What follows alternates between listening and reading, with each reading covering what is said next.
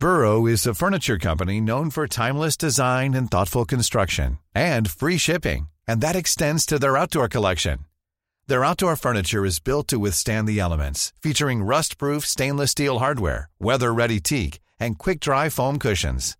For Memorial Day, get 15% off your Burrow purchase at burrow.com slash ACAST and up to 25% off outdoor. That's up to 25% off outdoor furniture at burrow.com slash ACAST. Hiring for your small business? If you're not looking for professionals on LinkedIn, you're looking in the wrong place. That's like looking for your car keys in a fish tank.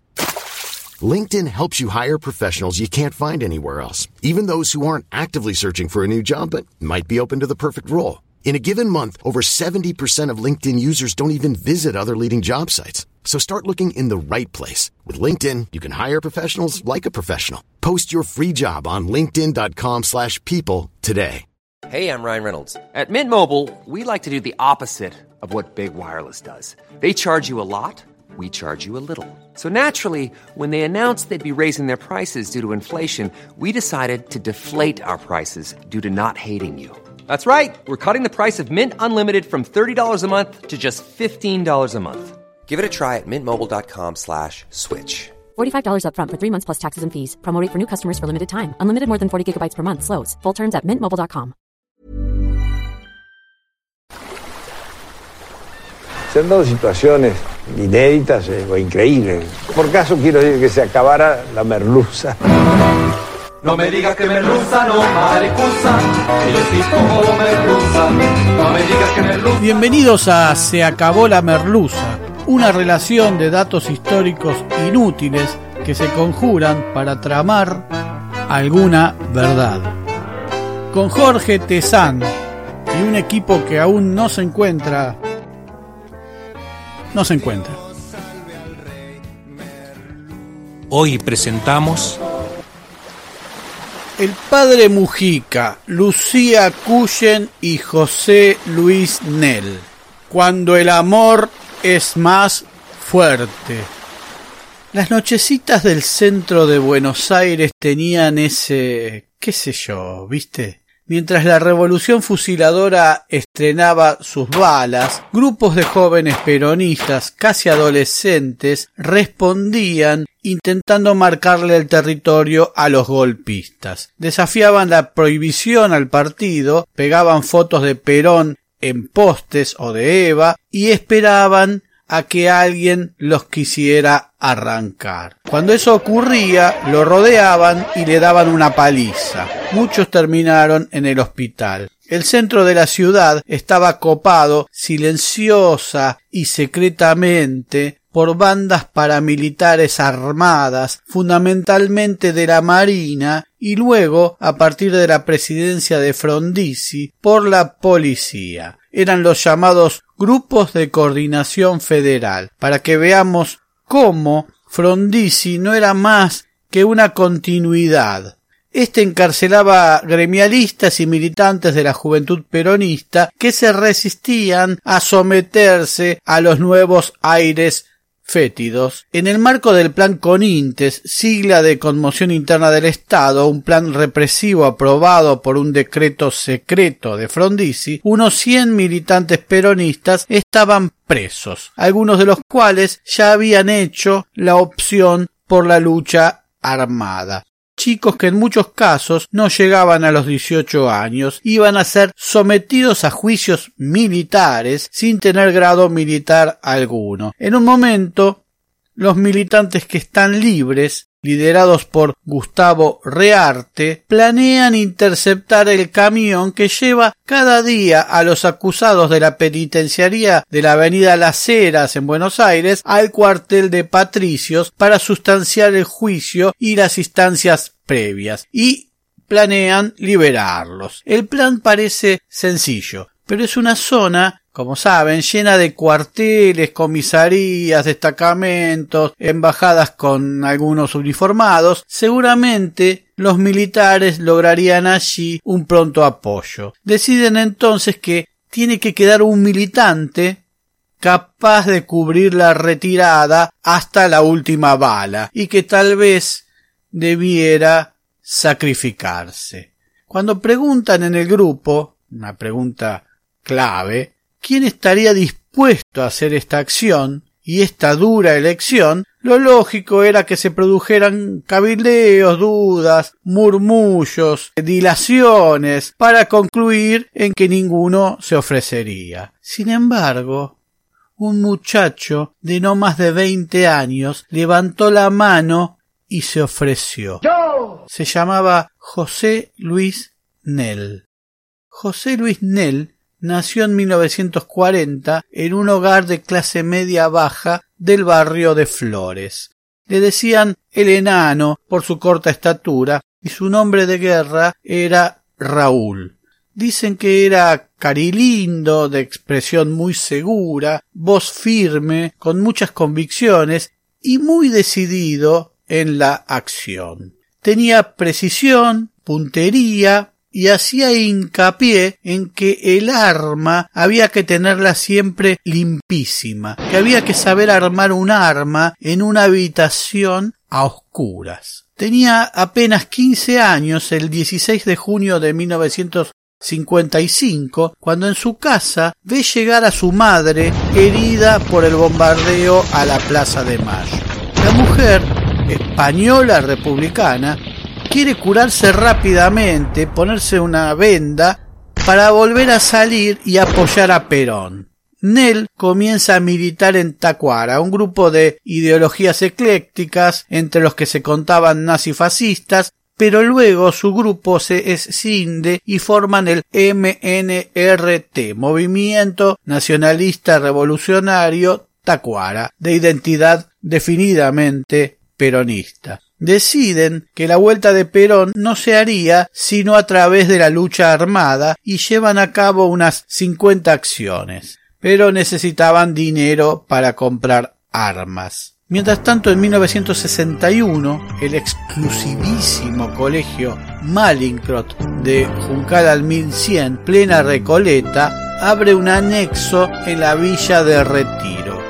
Como capellán de esa nueva sede, nombran al padre Carlos Mujica. Ese impulso tan burgués de tratar de adoctrinar a eso que les da asco. El padre Mujica asesoraba el Colegio Nacional Buenos Aires. Allí conoce a Firmenich, a Val Medina y muchos de los que después integran Montoneros. José Luis Nell también los conoce a estos allí.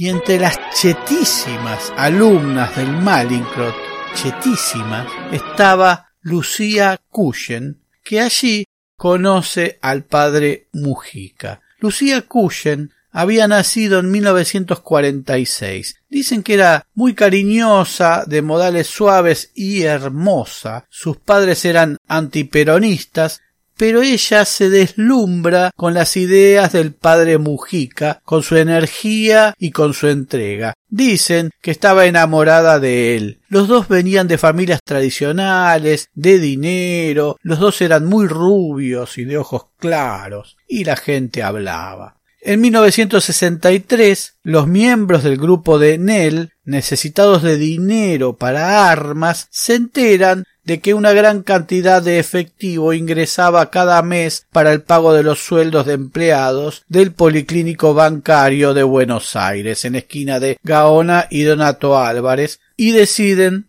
robarlo. El dinero se enviaba desde el Banco Central. Hacen toda una inteligencia y una planificación milimétrica, pero todo puede fallar. El plan consistía en pedir una ambulancia a una cierta dirección. Cuando la ambulancia llega, José Luis Nel duerme al conductor se roban la ambulancia y se disfrazan de médicos. José Luis estaba haciendo el servicio militar y estudiaba abogacía. Como colimba cumplía funciones en Casa Rosada donde solo hacía una guardia determinada y se iba todas las noches a su casa al revés de lo que sucedía generalmente. Era época de exámenes, para poder estudiar y cumplir con el servicio militar tomaba una pastilla y al momento del asalto llevaba dos días sin dormir. Llegan al policlínico y el encargado de la entrada les abre la barrera. Una vez adentro lo reducen. Llega el dinero y apuntan a los guardias y a los trabajadores del policlínico que habían salido a recoger la plata porque era el día de pago. En un momento alguien hace un movimiento confuso o parece confuso o lo interpretan como confuso. Vaya a saber. Nell cree que sus compañeros están en peligro y dispara su ametralladora PAM mata a dos personas y hay varios heridos. La cosa ya pasa a castaño oscuro. Huyen con el botín, cien mil dólares de 1963, que equivalen a 860 mil dólares de hoy. Pero Nell ya no es el mismo. Dicen que nunca pudo reponerse por esas muertes.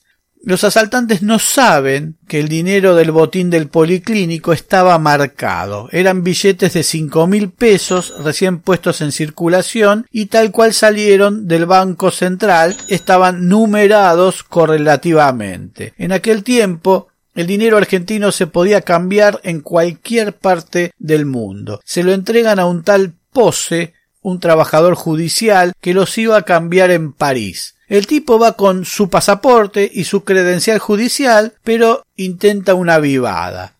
Pliega en dos algunos billetes dentro de cada fajo y cuando los cuentan, cuentan dos en vez de uno. Entonces hay billetes que son contados dos veces y se los cambian según esa otra cuenta errada. Entonces, con lo que gana gracias a este currito, se va a un cabaret en París y se lleva a la chica más cara. La lleva a su hotel, donde está registrado con su nombre, y cuando se le acaba el dinero, le paga con billetes argentinos de cinco mil. Cuando la chica va al banco a cambiarlos, le preguntan quién le dio esos billetes. La chica contesta que fulano de tal que está en el hotel tal, etc. Por eso, a través de Interpol, se empieza a esclarecer el robo podían establecer qué se había hecho exactamente con cada billete. Todos los participantes son arrestados. Nell decide declararse culpable y prisionero del régimen, una figura parecida a la de prisionero de guerra. En una ocasión, durante una audiencia, lo había ido a ver su madre y al verlo pasar un tanto abatido, la señora española republicana que se había ido a curar para poder salir a resistir el bombardeo a la plaza, etc.,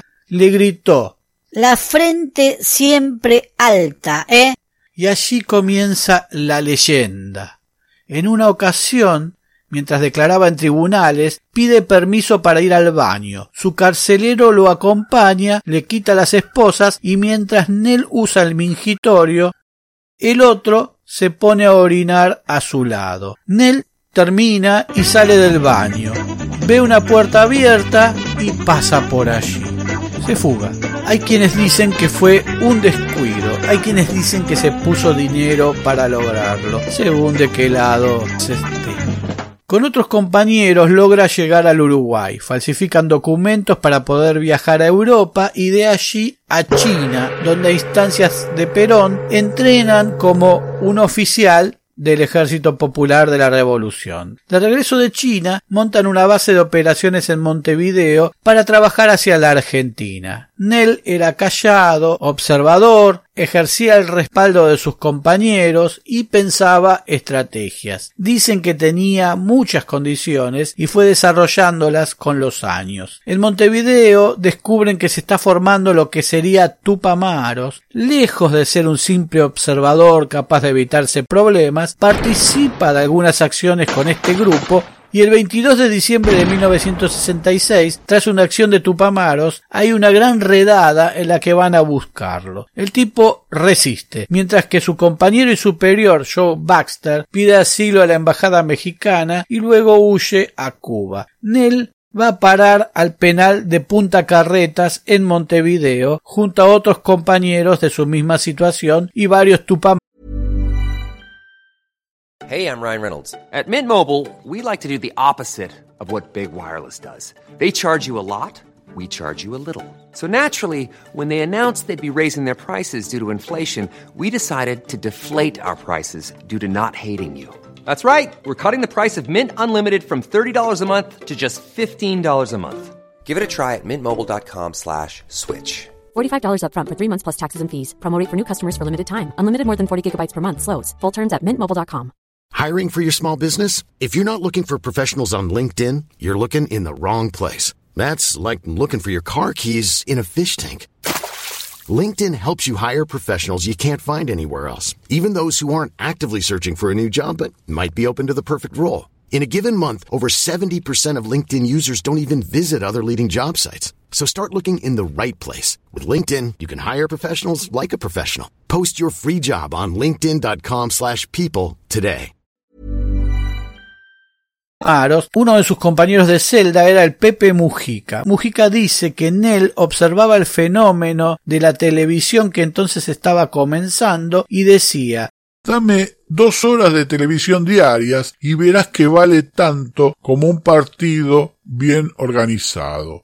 El penal de Punta Carretas es hoy un shopping, pero entonces era la cárcel de Montevideo. Cavan un túnel hacia una casa enfrente del penal, los pormenores de esa fuga son parte del capítulo 52 de Se acabó la merluza y es una película aparte. Por esos tiempos el padre Mujica está pasando momentos difíciles. Recibe muchas amenazas y lo convencen de que se tome un tiempo en París con el dinero que emana de las arcas familiares. Detrás de él va Lucía Cushen. Los rumores son insoportables. Desde París, Mujica va a presenciar la final de la Copa Intercontinental que disputaron Racing contra el Celtic y también viaja a Cuba. Las agrupaciones armadas planeaban el inicio de la lucha en 1969 a través de acciones simples que generaran simpatía en la gente. Pero de pronto irrumpen los montoneros con el secuestro de Aramburu. La gente aplaude al nuevo grupo y todos se suman a la nueva agrupación. Al tiempo, Fernando Abal Medina y Gustavo Ramos caen muertos. El padre Mujica reza un responso por ellos.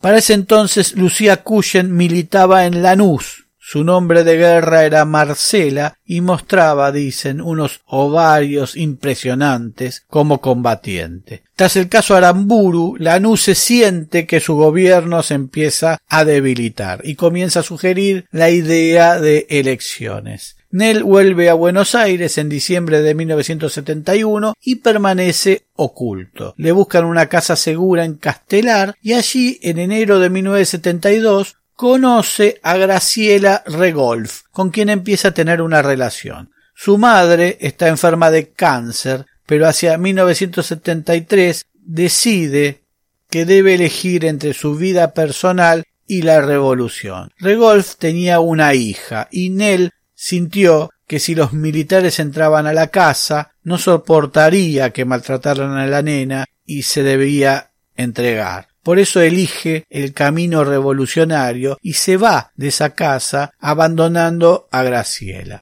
Pero cuando en la villa de retiro conoce a Lucía Cuyen, cuando se encuentra con ella, cuando se miran, surge un amor inesperado, inoportuno, profundo e indestructible.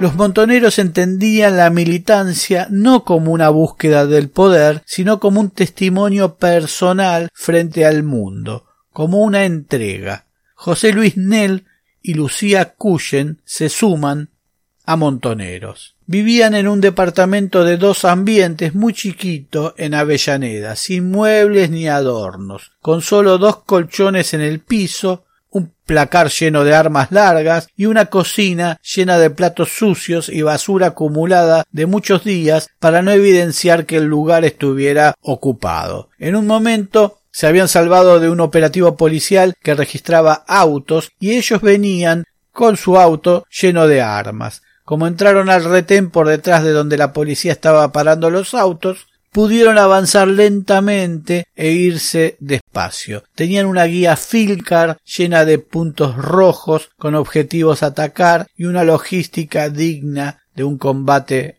real. El padre Mujica los casa sin haber pasado por el civil. Pidió una dispensa a la iglesia para permitir que, por ser perseguidos y porque sus vidas corrían riesgo, pudieran recibir ese sacramento. Dicen que lo hicieron con sus nombres de guerra, Marcela y Raúl. El 20 de junio de 1973, integrando la columna sur de Montoneros, José Luis Nel se dirige a presenciar la vuelta de Perón en Ezeiza. Llora de solo pensar que va a ver allí al general. Que quede bien claro, en Ezeiza en el palco estamos nosotros. Ni lo sueñes, pibe, el peronismo somos nosotros.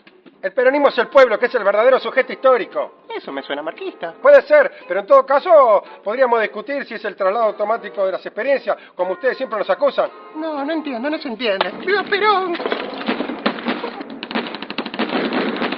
Pensaron que solo por su cantidad a Montonero se le daría el derecho de integrar uno de los tres palcos. La gente del comando de organización les dice que no pueden pasar. Se produce un tiroteo y Nel queda herido. Al avanzar la derecha peronista lo ven allí tirado y le van pegando patadas en la columna. Cientos. Cuando lo rescatan, Nel está casi cuadripléjico. Solamente podía mover un brazo. Lucía se transforma en su enfermera, pero el trabajo es muy duro. Nel no quiere hacer tratamientos y cuando los hace fracasa. El día que matan a Rucci, el 25 de septiembre de 1973, dos días después del triunfo electoral de Perón, ¿Contó los agujeritos? Sí. Traviata tiene 23 agujeritos. Nel estaba en su departamento de un ambiente con una militante que lo cuidaba mientras Lucía hacía algunos trámites. Se entera por la tele de la muerte de Rucci y estalla. Lucía vuelve de inmediato. Empiezan a caer referentes. Mario Firmenich, Carlos Quieto, Dante Gullo, reunidos alrededor de la cama de Nel. Este los reprende fuertemente. Decía que era directamente confrontar con Perón, quitarle una pata importante para conciliar. Pese a estar imposibilitado, conservaba la presencia de ánimo para imponerse y gritarle a estos personajes. La pareja de Nell y Cushen deja Montoneros y fundan la JP Lealtad. El 11 de mayo de 1974 es asesinado el padre Mujica tras una misa. Cuando el cura ve al asesino sacando el arma le grita Hijo de puta, hijo de puta. Muere puteando a su asesino. Como recomendara muchos años antes el poeta Almafuerte, que muerda y vocifere vengadora, ya rodando en el polvo tu cabeza. Lucía Cuyen está embarazada. Nell está en una profunda depresión y rechaza la idea de una operación realizada por el afamado doctor Matera. Cada tanto pone fecha de suicidio.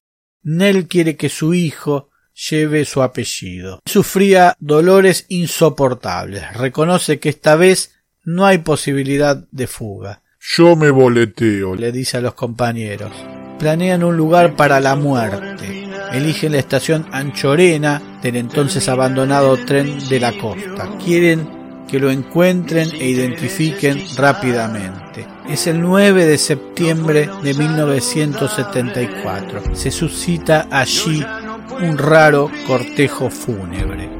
Nell lleva un falso libro que en su interior tiene un arma. Cuando llegan al lugar indicado, se lo entrega vacío a Lucía y se despide. Es todo silencio, la última mirada hacia atrás. Uno de los que lo lleva es Embar el Cadri y lo deja allí. Con el único brazo que puede mover, José Luis Nel se apunta a la boca y la bala hace lo suyo. Sin Nel, sin Mujica, el mundo de Lucía es cada vez más pequeño y extraño. Lucía, embarazada de cuatro meses, llega a la casa de su amiga Elena Goñi con el falso libro vacío y la silla de ruedas. En la casa de Elena Goñi, Lucía pide darse una ducha. Allí, bajo el agua, llora desesperada su amor a los gritos. Cuando su embarazo llegó a los ocho meses, perdió al bebé. Ya en la dictadura de Videla, el 22 de junio de 1976, una patota de soretes la secuestró. Tenía treinta años y muchas vidas vividas. Nunca se la volvió a ver. Sin embargo, su militancia es aún un ejemplo para alumbrar estos días aciagos. En 1987 su madre recibió su título universitario de la carrera de servicio social que habían encontrado en un cajón de la facultad. Su familia aún la busca. Se acabó la merluza. Muy pronto nuevos capítulos de Se acabó la merluza. Se acabó la merluza es idea, redacción, recopilación y hace lo que puede Jorge Tezán. Muchas gracias. ¿Cuál es la hora exacta en que tengo que partir? ¿Cuántas son las señales que tengo que seguir? Si siempre viaje solo y siempre vos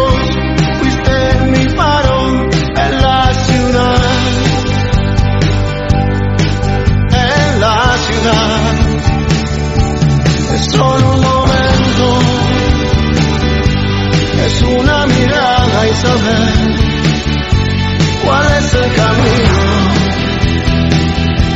Y así nada más. Es todo silencio. La última mirada hacia atrás. Saber el camino.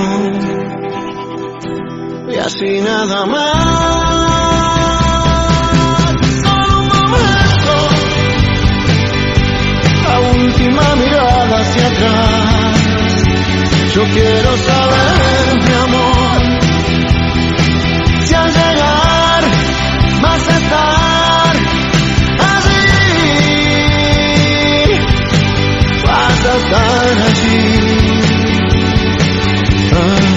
olvides de seguirnos en las plataformas, poner like, suscribirte, campanita y todo lo que la red social admita.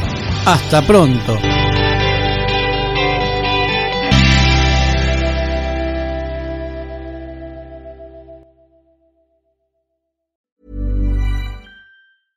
Imagine the softest sheets you've ever felt. Now imagine them getting even softer over time. That's what you'll feel with Bowl and Branch's organic cotton sheets. In a recent customer survey, 96% replied that Bowl and Branch sheets get softer with every wash. Start getting your best night's sleep in these sheets that get softer and softer for years to come. Try their sheets with a 30-night guarantee. Plus, get 15% off your first order at bowlandbranch.com. Code BUTTERY. Exclusions apply. See site for details. Even when we're on a budget, we still deserve nice things. Quince is a place to scoop up stunning high-end goods for 50 to 80% less than similar brands. They have buttery soft cashmere sweaters starting at $50, luxurious Italian leather bags, and so much more. Plus, Quince only works with factories that use safe, ethical, and responsible manufacturing. Get the high-end goods you'll love without the high price tag with Quince. Go to quince.com slash style for free shipping and 365-day returns. Hey, it's Paige DeSorbo from Giggly Squad. High quality fashion without the price tag. Say hello to Quince. I'm snagging high-end essentials like cozy cashmere sweaters, sleek leather jackets, fine jewelry, and so much more. With Quince being 50 to 80% less than similar brands.